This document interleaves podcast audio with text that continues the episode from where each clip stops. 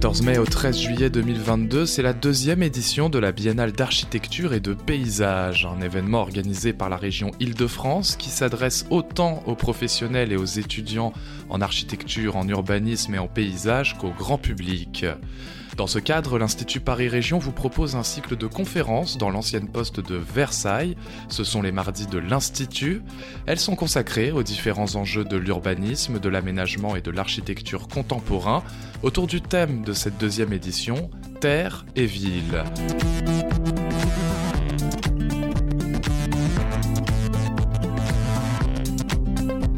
Écoutez le podcast de la sixième conférence, Différentes perspectives bas carbone, que fait-on pour l'aménagement? Enregistré le 21 juin 2022.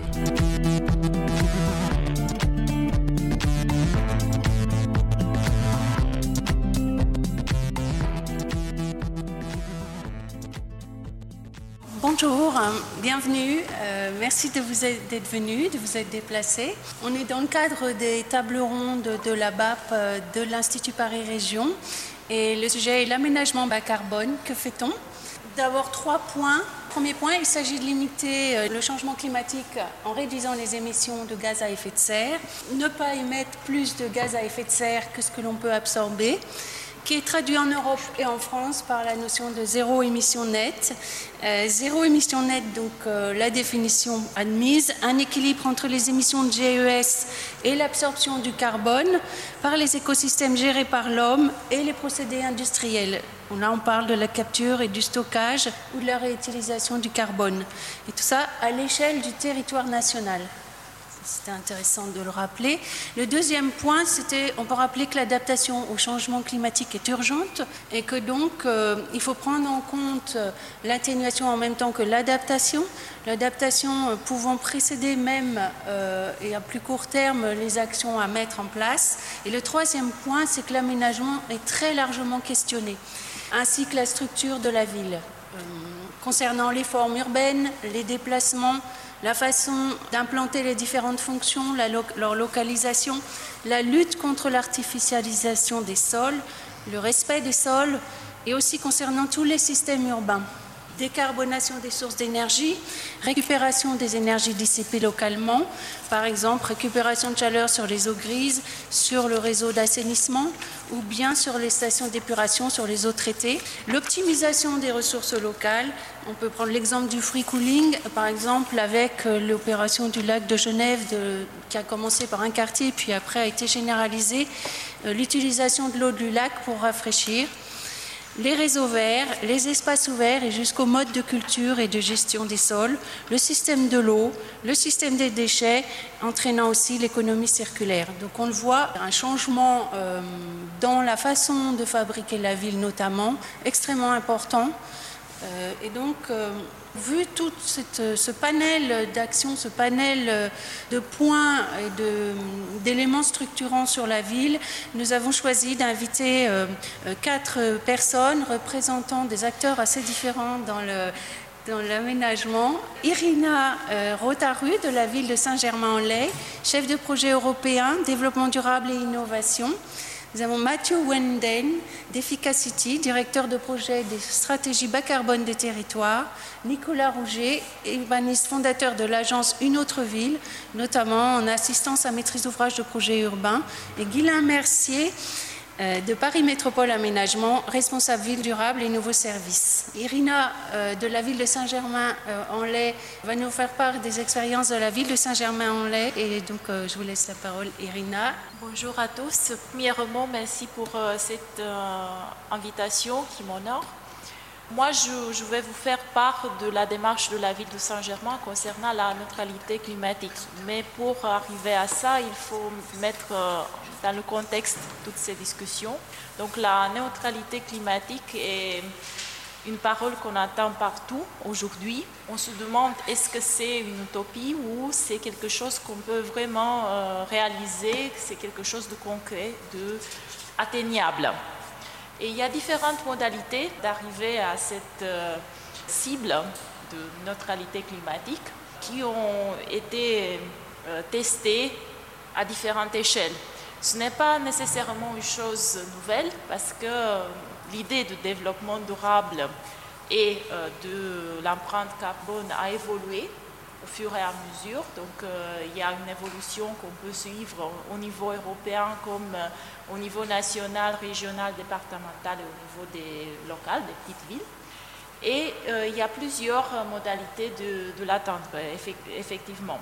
La ville de Saint-Germain, qui est une ville assez innovante dans beaucoup de sujets, a choisi euh, de se concentrer sur euh, différents projets et chaque fois avoir euh, une démarche plus attentive en ce qui concerne les consommations, mais aussi en ce qui concerne l'empreinte environnementale, l'empreinte sur, le territoire, l'impact sur le cadre de vie. Euh, il y a beaucoup de projets de mobilité urbaine qui ont été faits à Saint-Germain, donc ça c'est le, principal, et notamment euh, parce que c'est euh, une situation particulière. La ville est divisée en deux par une route nationale et ça pose beaucoup de contraintes, mais aussi parce qu'il y a un centre ancien qui, avec des rues qui sont assez étroites, avec une contrainte de protection du patrimoine historique qui font qu'on euh, a besoin, de, dans tous les projets, d'avoir euh, une attention euh, plus poussée concernant le, cadre de vie. Donc, il y a eu plusieurs projets de mobilité urbaine qui ont été développés, parmi lesquels le plus remarquable, c'est le tram-train T13 qui sera inauguré d'ici deux semaines, le 6 juin et qui va relier euh, Saint-Germain euh, à Versailles et qui euh, est attendu avec grande impatience, mais en même temps, c'est pensé comme un élément qui va changer beaucoup de choses. Donc, il y a toute une, plusieurs études qui, sont, qui ont été lancées, les études concernant les pôles d'échange multimodaux, donc les stations de, euh, de tramway ont été transformés dans, pôle d'échange en, pensant pas seulement à la mobilité, mais aussi euh, au développement durable. Donc il y a des, écoquartiers qui ont été développés, il y a des euh, projets innovants qui sont en train d'être pensés. À part ça, un autre élément qui est remarquable pour Saint-Germain, c'est qu'il y a trois écoquartiers. Un d'entre eux qui a été euh, développé sur un quartier existant, un qui a été, vient, vient d'être euh, inauguré, qui est un quartier euh, nouvellement construit, et un troisième qui est en cours de construction. Il y a plusieurs démarches aussi concernant le, chauffage verdi. Donc, pas sellement comment diminuer les émissions de, des gaz à effet de serre, mais aussi euh, comment produire euh, de, l'énergie euh, nécessaire d'une manière plus durable. Aussi, il y a différentes démarches concernant la réhabilitation de, patrimoine bâti pour limiter les consommations énergétiques et limiter évidemment les émissions des gaz à effet de, serre. Tout ça pour pour faire une, euh, très, très large image de ce qui est euh, maintenant. Je vois que les diapos n'ont pas bougé, donc je suis un peu... D'accord. Ça, c'était le, cadre au niveau international européen, le cadre au niveau national, Île-de-France. J'ai mis ça seulement pour euh, avoir comme repère qu'il y a beaucoup de choses qui se passent. Et au niveau, je suis arrivée au niveau local où il y a euh, les différents euh, chapitres sur, lesquels euh, la ville de Saint-Germain s'est investie. Le, chapitre mobilier, le chapitre mobilité, mobilité urbaine avec plusieurs projets, parmi lesquels aussi des, projets européens qui concernent la mobilité urbaine mais en lien avec d'autres chapitres comme par exemple le commerce, comment le, faire de manière plus, durable et afin aussi de rendre les espaces piétons, comment euh, résoudre le, problème des livraisons, par exemple, euh, avec des, plateformes de logistique urbaine qui sont desservies par les cargos vélos. Je ne vais pas entrer dans les détails. Il y a aussi une démarche concernant euh, la, ville verte, donc le renforcement de l'infrastructure verte, ça s'appelle le, projet le bouclier vert, donc l'infrastructure verte comme une trame dans la ville. Je n'ai pas dit que Saint-Germain est une, ville qui, son territoire administratif est couvert à 80% par une forêt. Ça représente bien entendu un, atout, mais ça représente aussi euh, une contrainte parce qu'il y a une attention particulière comment faire pour euh, euh, la préserver, pour l'utiliser d'une manière durable. Et ça, c'est lié aussi à la démarche concernant l'environnement, concernant la neutralité climatique.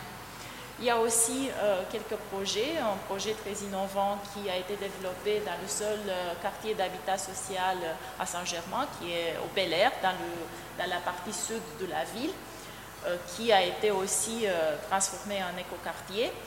Il s'agit du projet Action, qui essaie de changer les modes de vie, parce que la conception de, de la ville de Saint-Germain, c'est que ce n'est pas seulement important comment euh, on construit la ville, mais c'est extrêmement important euh, comment on, l'utilise. Donc, euh, d'éduquer les gens, d'avoir une attitude et un comportement qui est plus soucieux en ce qui concerne la ville et leur environnement de, de, vie. Il y a toute une diversité de projets qui ont été initiés, pas nécessairement un lien, en lien avec l'autre, et à un certain moment, euh, on a réfléchi qu'afin d'avoir une visibilité sur les différents euh, résultats et aussi sur l'impact des différents projets qu'on a mis en œuvre, on doit euh, amener la, démarche beaucoup plus loin. Et c'est dans ce contexte que on a, c'était la signature de la Convention des maires pour le climat et l'énergie, et implicitement avec l'intention de mettre en place un plan climat-énergie. Mais il est censé d'être pas un PCAET comme euh, c'est celui de euh, l'agglomération, mais un vrai euh, plan d'action qui est opérationnel. Donc, d'avoir des activités, des, actions, des projets qu'on va mettre en place et savoir clairement qu'est-ce que ça représente en termes de coûts, en termes d'efforts pas seulement financiers, mais aussi ressources humaines et aussi euh, en temps et en fonction de leur euh, impact, avoir une euh, bonne compréhension, qu'est-ce qu'on investit, qu'est-ce qu'on obtient en termes de démarche vers la neutralité climatique. Et c'est dans ce contexte qu'on a fait appel à plusieurs agences pour voir laquelle pouvait répondre de la meilleure manière à nos à notre besoin. Et c'est comme ça qu'on a, a, commencé à travailler avec euh, Efficacity et, avec euh, Mathieu euh, sur ce projet. Mathieu, à vous. Si, ça y est. Voilà, ok, très bien. Donc, moi, c'est Mathieu Anden, directeur de projet stratégie bas carbone des territoires à Efficacity. Juste un mot sur Efficacity. C'est un institut de recherche appliqué qui a été créé en 2014 à l'est de Paris pour fédérer des compétences euh, d'une trentaine de membres qui travaillent avec des territoires pilotes pour développer des solutions euh, sur des outils, des méthodes d'aide à la décision des collectivités pour la transition énergétique et bas carbone des villes. On a finalement fait un peu le même cheminement que ce que vient de décrire Irina, parce que nous aussi, euh, Efficacity a commencé à travailler à l'échelle quartier. Donc depuis 2014, l'Institut a développé avec ses partenaires toute une chaîne d'outils euh, logiciels notamment pour euh, optimiser la performance énergétique, carbone et plus, largement environnementale des projets d'aménagement et de, et de, renouvellement urbain. Euh, je fais juste le, logiciel que vous avez à droite qui s'appelle UrbanPrint, qui est un outil qui permet une évaluation un peu à 360 degrés de la performance énergétique d'un projet de quartier. Euh, sera lancé le 14 septembre prochain euh, à l'Académie du climat à Paris. Et euh, plus récemment, depuis 2021, depuis un an et demi maintenant, on, a commencé à travailler l'échelle de la ville. porter ce même effort de recherche-action et de R&D à, l'échelle, aux stratégies de décarbonation à l'échelle des villes et agglomérations. Donc ici, on est dans le domaine de tout ce qui est plans climat, ce qu'on appelle les PCET, mais aussi les PLU, les SCOT, les plans de mobilité et déplacement. Et pourquoi on a fait cela euh, C'est que on sait tous que même des opérations d'aménagement les plus performantes possibles individuellement ne, suffisent pas à construire des villes décarbonées d'ici 2050, qui reste l'objectif de la stratégie nationale bas carbone. Il faut aussi optimiser, enfin vraiment travailler sur le système urbain lui-même, euh, sur comment la ville fonctionne euh, de façon beaucoup plus large, y compris sur l'existant, si on veut atteindre la neutralité, carbone euh, en France en 2050. Donc, qu'est-ce qu'on peut dire à cette échelle de ville La planification urbaine, c'est que globalement, on n'est pas sur la bonne voie, on n'est pas sur la bonne trajectoire. Aucune grande ville en France n'est sur la trajectoire de la neutralité carbone 2050. Ah, même les, même les très bons élèves. Euh, ça reste un objectif très difficile à atteindre. On ne va pas y arriver euh, si on n'arrive pas à mieux relier plusieurs familles d'exercices de planification euh, qui trop souvent s'ignorent, qui sont la planification climat-énergie, qu'on met souvent dans les plans, les climat, la planification urbaine et spatiale, PLU, où est-ce que je mets mes projets urbains, où est-ce que je construis, où est-ce que je mets mes réseaux, mes mobilités, et tout ce qui est programmation opérationnelle. Donc ça, c'est des exercices qui s'ignorent trop souvent. Souvent, les plans climat, on fixe de grands objectifs, de grandes tendances, de trajectoires à moyen long terme, et ensuite on a du mal à les opérationnaliser, à les traduire en actions opérationnelles qui sont évaluables en termes d'impact sur le moyen long terme. Pour revenir à ce que disait, euh, ce qu'on disait euh, à l'instant, euh, parmi les grands enjeux qu'il faut mieux traiter si on veut décarboner nos villes, mais qui reste très difficile à traiter pour les collectivités aujourd'hui, c'est comment les différentes politiques publiques, souvent abordées de façon sectorielle, interagissent. Où est-ce que je, construis? Quel système de bâtiments, de systèmes énergétiques? Où est-ce que je mets les mobilités, etc. Ça a un impact. Enfin, c'est pas juste chaque, politique sectorielle prise individuellement qui a un impact énergie-carbone. C'est les interactions entre ces, ces différentes politiques publiques un des impacts très très majeurs en termes d'énergie carbone qui, entre les mains des décideurs locaux qui, sont souvent très mal pris en compte dans les plan climat, par exemple, c'est l'impact de la forme urbaine et l'organisation spatiale de la ville, qui, peut avoir un impact, qui peut avoir un impact du, double, enfin, du simple au double en termes de performance énergétique d'une ville à moyen terme. Et puis, ça reste très difficile dans nos collectivités, pour de bonnes raisons, euh, d'articuler des réflexions de court terme, de mandature, de moyen long terme, alors que l'exercice qui est imposé aujourd'hui aux villes, c'est de se projeter dans des horizons 2030, 2050, où est-ce que je vais. Donc ça reste très difficile. Euh, souvent un peu éclaté dans les différents exercices de programmation euh, et de planification. Et puis, dans les outils et les méthodes qu'on met entre les mains de collectivités ou de bureaux d'études pour faire ces exercices-là, il y en a de plus en plus. Euh, je vous ai mis en haut à droite un nouvel outil qui s'appelle le GS qui a été produit par nos membres d'Efficacity qui est le CRMA. je vous invite à regarder.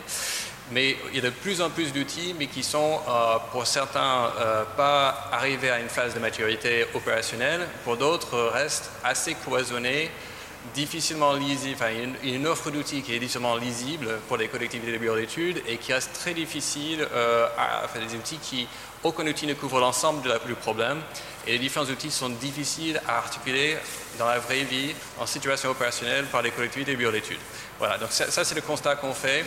Face à ce constat, donc ce que Efficacity lance cette année avec le soutien de l'ADEME est un nouveau projet qui s'appelle MAP 2050. C'est un projet de, recherche appliquée euh, qui, vise au final à construire une méthode opérationnelle et une boîte à outils qui va avec pour aider les collectivités, aider les bureaux d'études à, optimiser les trajectoires et les plans d'action bas carbone à moyen long terme.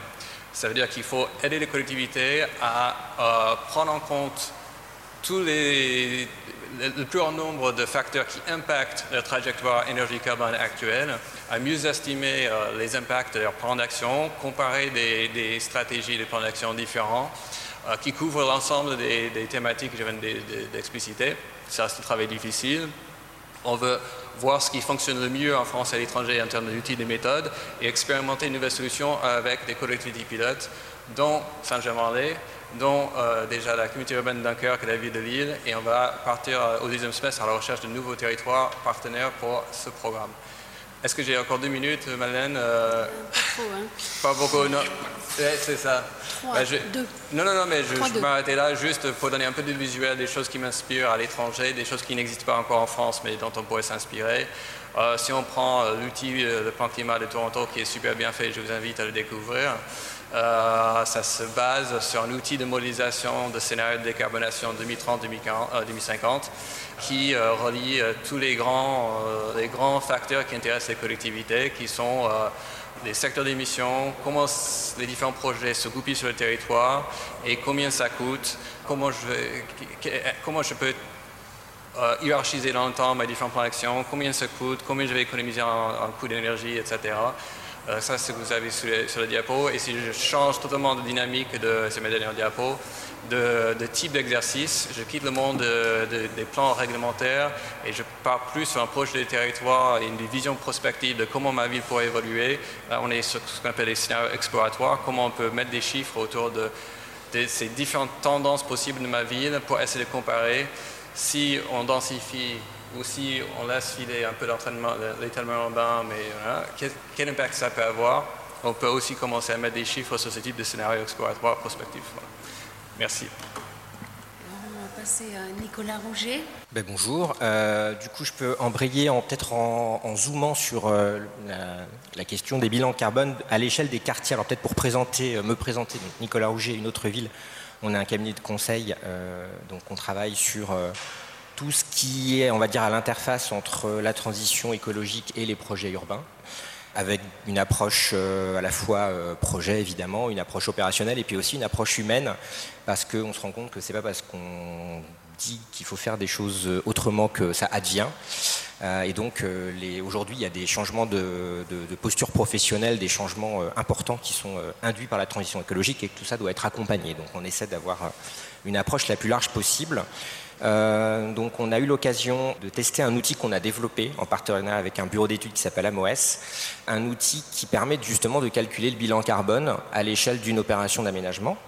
Alors qu'est-ce que ça veut dire? Ça veut dire qu'on va compter l'ensemble des émissions euh, de gaz à effet de serre, directes et indirectes, sur un certain nombre de, périmètres d'activité. Donc on va euh, en général inclure l'aménagement, la construction des espaces publics, euh, les terrassements, les démolitions, etc. Évidemment la construction et l'exploitation des bâtiments pendant 50 ans. On va compter aussi euh, évidemment euh, toutes les consommations énergétiques au sein du quartier, les, consommations évitées par la production locale de NR. On va aussi compter la mobilité aujourd'hui des personnes, demain on l'espère des biens aussi. La question de la logistique c'est important, mais aujourd'hui on manque encore un petit peu d'outils.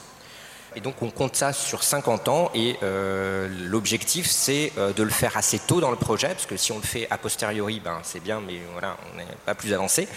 Le but c'est qu'on fait ça parce que euh, c'est un outil d'aide à la conception, d'aide à la programmation.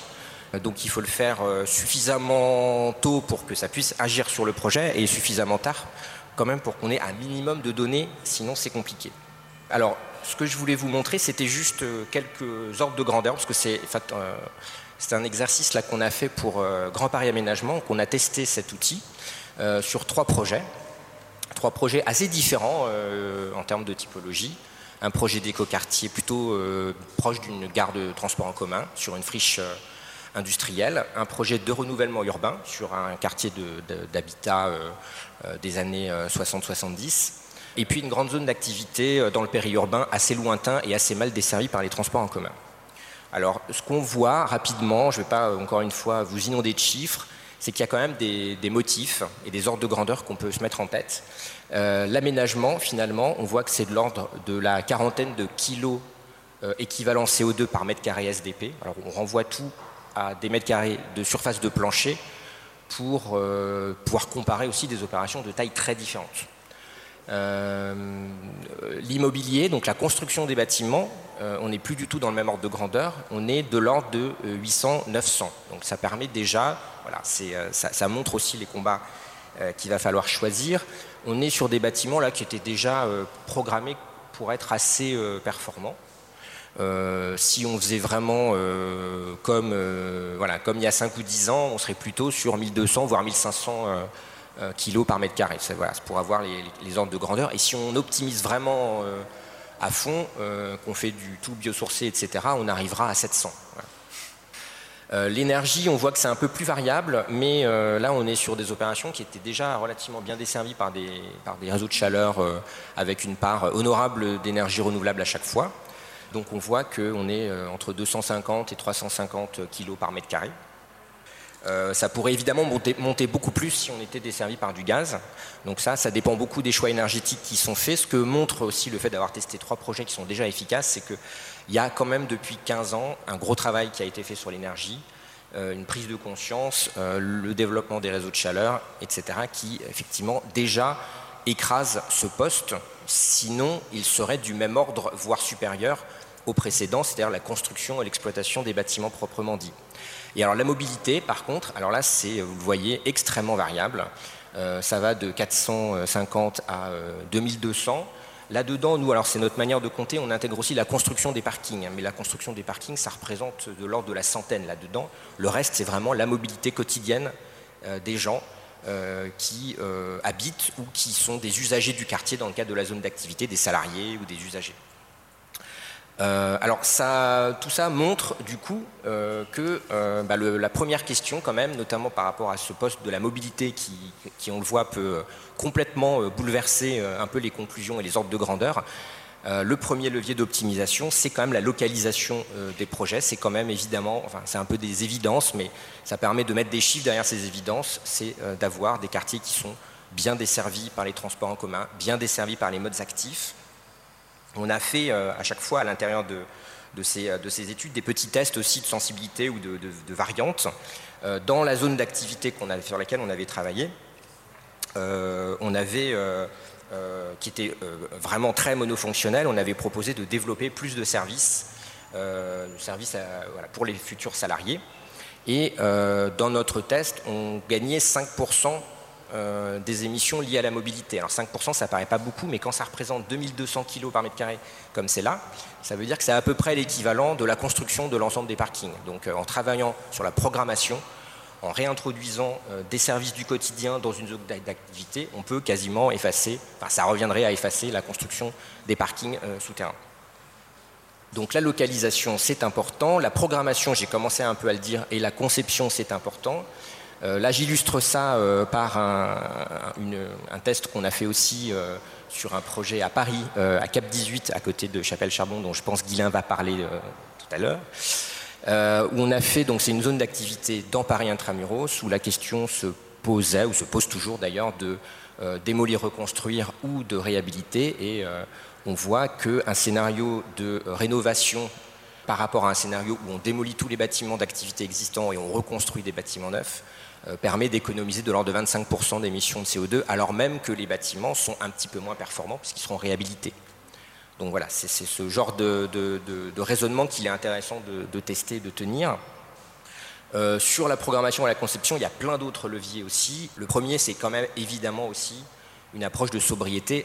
Un mètre carré de moins qu'on arrive à optimiser, c'est une tonne de CO2 de moins en ordre de grandeur. Donc c'est quand même voilà la première chose aussi, c'est quand même d'être sûr que tous les mètres carrés qu'on introduit dans un programme sont réellement utiles.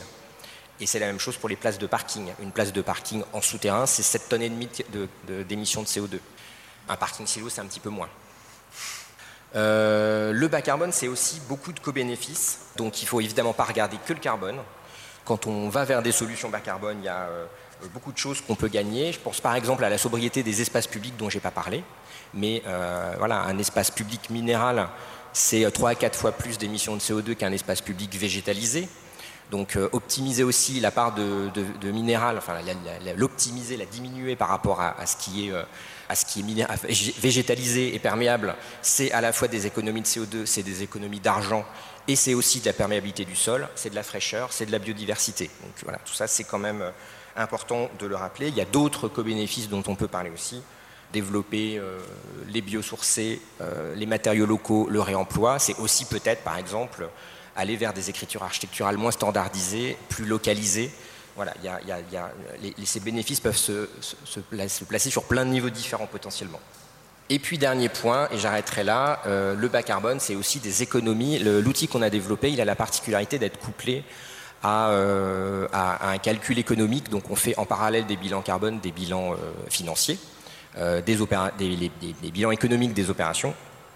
ça permet de regarder ce qu'on appelle le rapport coût-bénéfice, c'est-à-dire quand on va chercher à optimiser le projet, combien coûte l'effort qu'on réalise. Et on voit que, alors je ne vais pas commenter le, schéma en détail, mais on voit qu'en fait, il y a quand même toute une famille de solutions qui, en fait, permettent de faire des économies en même temps qu'elles permettent d'économiser du carbone. J'en ai donné un exemple tout à l'heure sur les espaces publics, mais il y en a d'autres. Voilà, ça c'est un point aussi sur lequel je voulais insister. Et puis peut-être aussi finalement relativiser cette question euh, des surcoûts économiques, parce que euh, derrière ces raisonnements-là, on n'intègre pas le coût de l'inaction climatique, le coût de ne rien faire, qui est quand même important. On n'intègre pas les coûts cachés euh, des subventions corps qui traînent à certaines pratiques peu vertueuses. On n'intègre pas les externalités positives des co-bénéfices qu'on peut développer quand on fait justement mieux, typiquement la biodiversité, etc., la perméabilité des sols.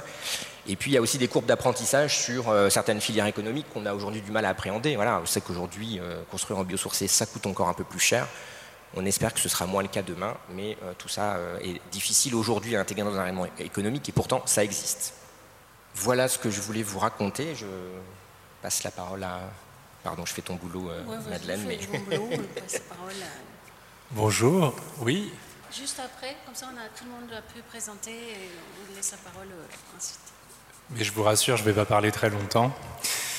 Je suis très heureux d'être ici. Euh, merci à l'Institut Paris Région de son invitation. En venant, je me suis dit que j'allais jouer un petit jeu, essayer de trouver des points communs avec les autres intervenants. Alors pour l'intervenant à ma droite, c'était facile, puisque donc, euh, nous avons travaillé avec une autre ville sur euh, plusieurs de nos opérations d'aménagement. Pour mon voisin de gauche, c'était également facile, puisque nous venons d'initier un partenariat avec Efficacity pour tester l'outil Urban Print dont il vous a parlé sur l'une de nos opérations. Et j'étais très embêté de trouver des points communs avec la ville de Saint-Germain-en-Laye. Alors je me suis dit, on est localisé dans la métropole du Grand Paris, mais j'ai trouvé ça un peu court. Et heureusement, la présentation que vous avez faite m'a donné mille possibilités. Je retiendrai celle-ci. Vous avez sur l'un des écoquartiers dont vous avez parlé un forage géothermique à l'Albien, comme l'opération de Clichy-Batignolles. Et donc ça fait un, point commun extrêmement technique que je suis très heureux d'avoir trouvé. Bon, blague à part, euh, ma présentation, donc, qui vient en dernière, qui est la posture la plus facile ou la plus difficile selon les points de vue, puisqu'on peut se contenter de dire que les camarades précédents ont très bien parlé et que d'ailleurs euh, on fait la même chose. Euh, ma présentation s'est fixé quelques objectifs modestes. D'abord, vous donner une idée claire de qui est Paris et métropole aménagement, dont vous sentez confusément que c'est un rapport avec l'aménagement parisien mais qui est, il faut bien le reconnaître, moins connu que la ville de Paris elle-même. Euh, de vous donner euh, un aperçu des opérations d'aménagement qui sont aujourd'hui sous sa responsabilité et d'illustrer quelques-unes des dimensions euh, bas carbone et puis d'adaptation au changement climatique qui sont aujourd'hui expérimentées à l'échelle de ces opérations pour vous donner l'envie d'en savoir plus. Donc Paris et Métropole Aménagement tout d'abord est une société publique euh, locale, une société à capitaux publics qui intervient pour le compte exclusif de ses actionnaires, qui sont principalement la ville de Paris pour 90% de son capital et la métropole du Grand Paris pour 10% de son capital. Cette société avait été créée au tournant euh, des années 2010 pour piloter l'opération d'aménagement de Clichy-Batignolles, qui était en quelque sorte l'écoquartier phare euh, du premier plan climat de la ville de Paris dans les années 2010. Clichy-Batignolles, vous le verrez dans un instant, euh, se situe dans le 17e arrondissement, autour du palais de justice, la tour en forme d'escalier de Renzo Piano que vous voyez sur le bord du périphérique. Euh, ensuite, cette société a élargi son périmètre d'action, a travaillé à la conversion, reconversion d'un ancien hôpital dans le 14e arrondissement, l'hôpital Saint-Vincent-de-Paul, dont je vais parler également, et plus récemment s'occupe de la transformation du secteur compris autour de la porte de la chapelle, à laquelle euh, Nicolas Rouget a fait allusion il y a un instant en parlant de, l'exemple de Cap 18. Euh, quelques ordres de grandeur. Hein. La société publique Paris et Métropole Aménagement, c'est 25 euh, salariés. La ville de Paris, c'est 50 000 salariés. Donc le rapport est quand même légèrement en notre défaveur. Mais on y travaille. Voilà, donc vous avez une photo de Clichy-Batignolles euh, avec le parc Martin Luther King de 10 hectares qui occupe le centre d'un quartier qui au total fait 54 hectares, sur lequel se sont installés euh, un programme de construction avec des immeubles que vous voyez ici, euh, avec une forme de densité un peu nouvelle pour Paris. Et donc l'objectif de cet écoquartier, c'était de montrer qu'il était possible de transformer une grande friche ferroviaire en un quartier mixte, vivant, agréable et durable, euh, et que la densité était désirable. Et quand, euh, Madeleine, vous avez parlé dans votre introduction de défis qui se posent aujourd'hui autour de l'aménagement avec une remise en cause de l'acte même de construire, je crois que c'est une question importante à mettre euh, sur le débat, de voir comment est-ce que les formes urbaines dont on a montré, dont vous avez montré, Mathieu, qu'elles étaient déterminantes pour le, leur impact environnemental peuvent être euh, vivantes et désirables. Donc cet écoquartier, enfin, les travaux sont largement achevés et donc il y a beaucoup de choses qui sont visibles. Et c'est là où se trouve le fameux forage à l'Albien, un puits géothermique à 700 mètres de profondeur qui permet de capter la chaleur du sol et de la transférer pour chauffer les immeubles euh, en ayant un taux d'énergie renouvelable de l'ordre de 80%. Donc à cette échelle-là, euh, c'est quelque chose d'inédit à Paris. Euh, et euh, le réseau de chaleur de Clichy-Batignolles délivre en ordre de grandeur 0,7% du réseau de chaleur parisien. C'est de la chaleur renouvelable et locale. La deuxième opération d'aménagement qui aujourd'hui euh, tourne à plein régime, c'est celle de l'écoquartier Saint-Vincent-de-Paul. Saint-Vincent-de-Paul était alors historiquement au XVIIe siècle une maison d'enseignement religieuse, le noviciat de l'oratoire. Euh, il était immédiatement attenant à la maison de François-René de Chateaubriand, qui en parle dans le livre 23 des Mémoires d'outre-tombe, où il dit à quel point euh, l'hôpital et les sœurs à côté sont vraiment un, environnement bucolique et champêtre, et puis est devenu un hôpital moderne qui a fermé ses portes en 2012. La ville de Paris a décidé d'orchestrer la reconversion de cet euh, ancien hôpital. une opération d'urbanisme transitoire que vous avez peut-être connue sous le nom des grands voisins s'est monté euh, entre 2016 et 2020 pour que le site, dans l'état dans lequel l'assistance publique des hôpitaux de Paris l'avait laissé, puisse accueillir euh, de l'hébergement d'urgence, des activités, etc. et puis, le temps de penser l'aménagement d'un quartier plutôt que démolir et reconstruire l'hôpital, vient profondément le transformer en conservant 60% du bâti et j'ai été très sensible à ce que disait Nicolas tout à l'heure sur euh, la sobriété qui, au-delà d'optimiser euh, les modes constructifs, est d'abord dans la programmation et dans, la décision de savoir ce qu'on démolit, ce qu'on conserve, ce qu'on transforme, les mètres carrés euh, que l'on évite. Et donc cet hôpital transformé, vous le voyez sur la photo, est largement désimperméabilisé, végétalisé. Enfin, il y, a, évidemment beaucoup de verre parce que c'est par le végétal que se joue en grande partie l'adaptation de nos quartiers en zone dense aux conséquences du changement climatique et les, circonstances un peu singulières qu'on a connues à la fin de semaine dernière nous le rappellent assez bien.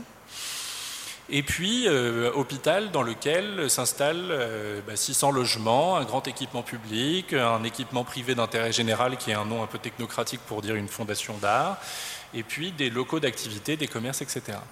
Alors je pourrais illustrer quelques-unes des dimensions euh, bas carbone de Saint-Vincent-de-Paul. J'en retiendrai peut-être deux au regard de ce qui a été dit précédemment par mes camarades. L'économie en programmation et le fait d'éviter des mètres carrés construits, à Saint-Vincent-de-Paul, elle se manifeste peut-être dans deux dimensions de projet.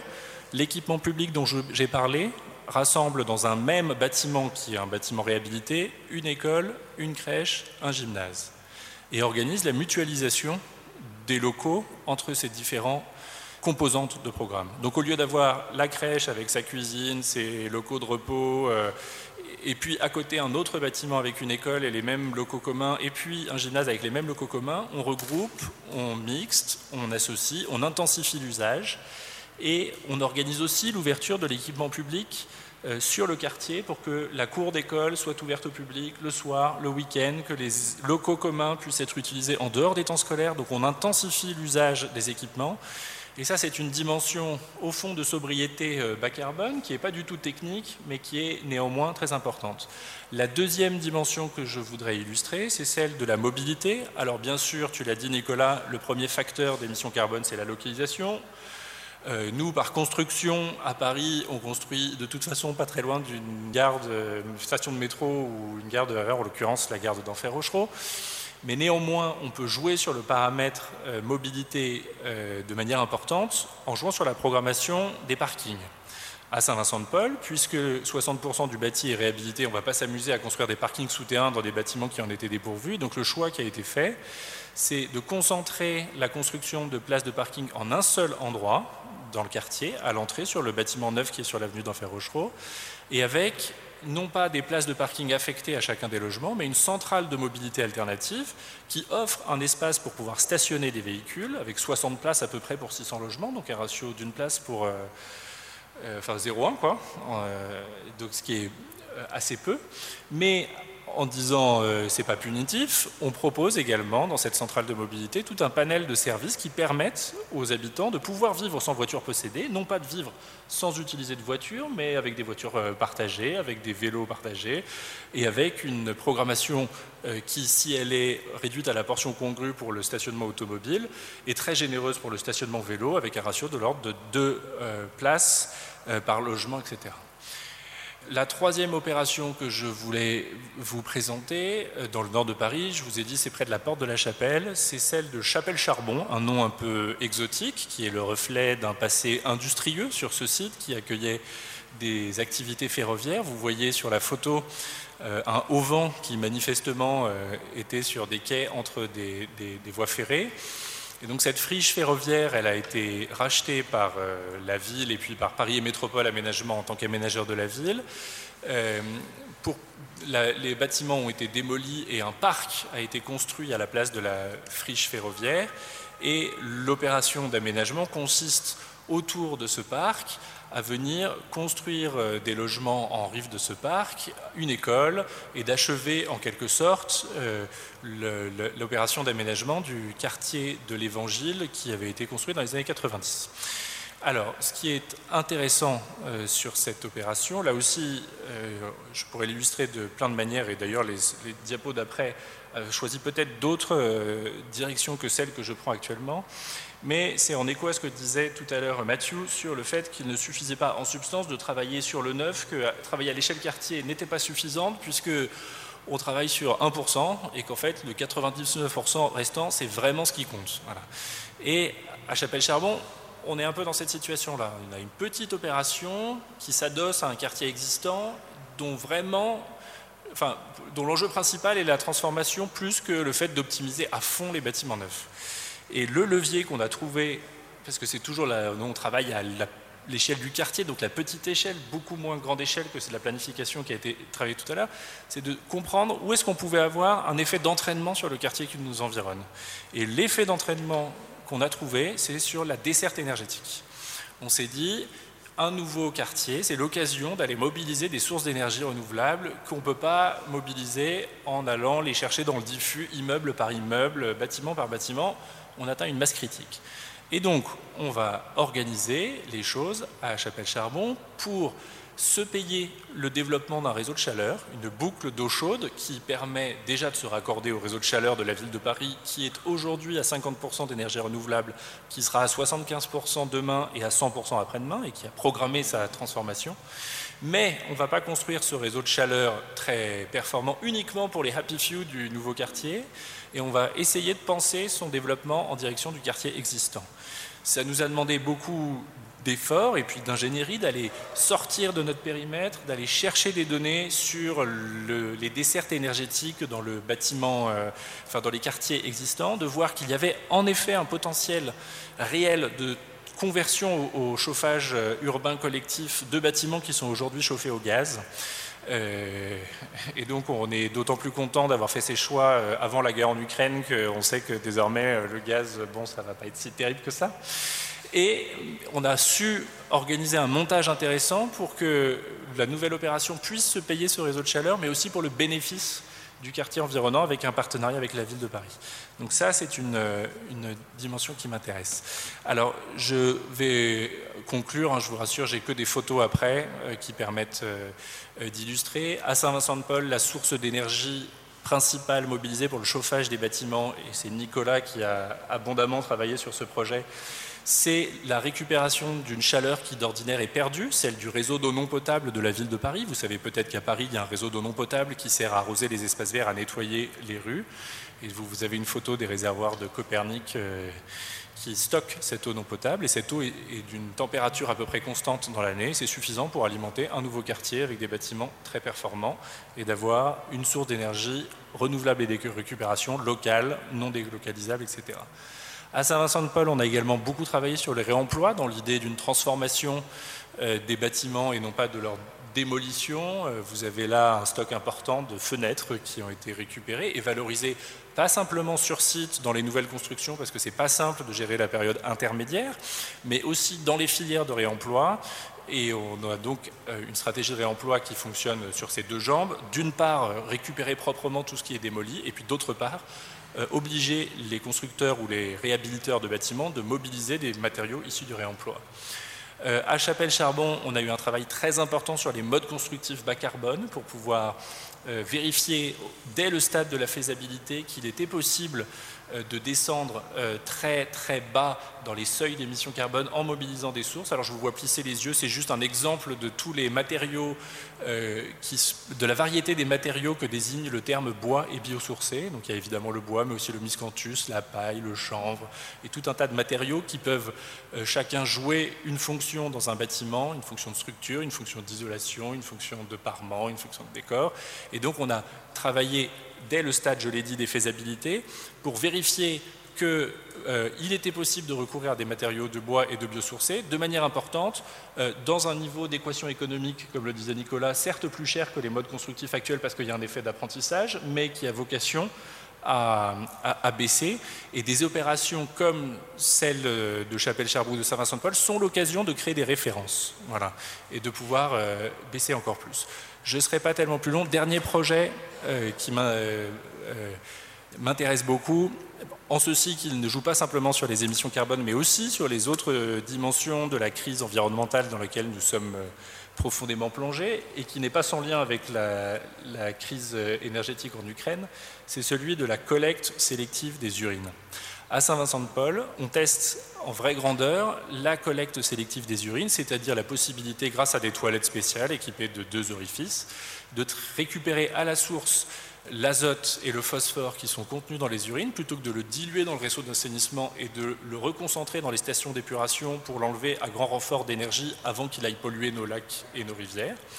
Et on transforme cet azote et cet phosphore contenus naturellement dans les urines en un engrais réutilisé localement. Et c'est vraiment un projet très intéressant d'économie circulaire euh, qui a été testé euh, dans plusieurs pays et en France également à l'échelle de bâtiments. Et Saint-Vincent-de-Paul sera l'occasion de tester à l'échelle du quartier la faisabilité et la pertinence euh, en vue de la réplicabilité de cette collecte sélective de l'azote et du phosphore. Voilà, donc c'est un projet vraiment intéressant qui euh, sera une première en Europe à cette échelle-là et qui intéresse y compris nos amis américains puisque le New York Times nous a interviewé ce week-end pour voir quels étaient ces farfelus de Français qui travaillaient sur le, le, cycle court de nutriments essentiels à notre sécurité alimentaire que sont l'azote et le phosphore. Et je vous remercie. Merci beaucoup à tous. Eh bien, merci à tous et merci Madeleine de votre invitation.